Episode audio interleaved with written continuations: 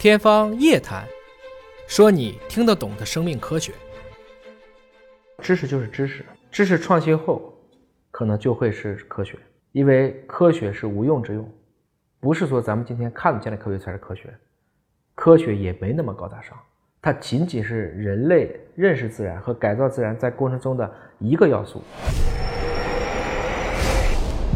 人人都可以去学习科学，都可以在自己已知的。边界上去拓展科学。大家可能对科学有一个误会，就是觉得科学等于真理。我们现在可能把这个科学跟正确画了等号。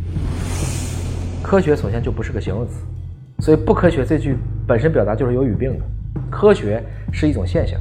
我们假定，我们昆虫都是六条腿的，我们猪形纲都是八条腿的，我们多足纲，什么蜈蚣啊、马路啊这些可以几十条腿、几十对腿，这都没问题。但是如果你今天找到一个七条腿的物种，并且它可以稳定的，比如它可以一代代的生，这就在科学上推进了一大步，发现新物种嘛。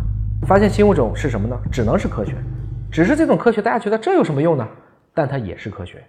所以无用之用很多都是科学。所以今天呢，你如果不把科学从高高的神坛上拉起来，我说的拉起来不是说大家要反对科学，而是告诉人人皆可做科学。那我们可能永远就会活在一个大家所谓世俗的不科学的世界里，要不然就觉得科学无用，要不然就觉得科学神圣，都不对。科学是可以被证伪的。简单的相信当下的科学就是无神论造神，科学必须往前走。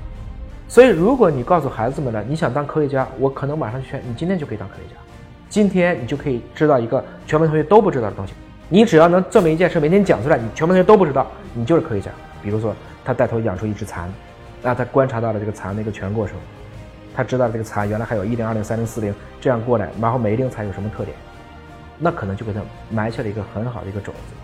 这些事情不就是法布尔的《昆虫记》，不就是凡尔纳的《海底两万里》，不就是阿西莫夫的机器人？大家都是在幼年的时期，他被正确的启蒙了。嗯，这恰恰是我们要思考的一个深层次的问题。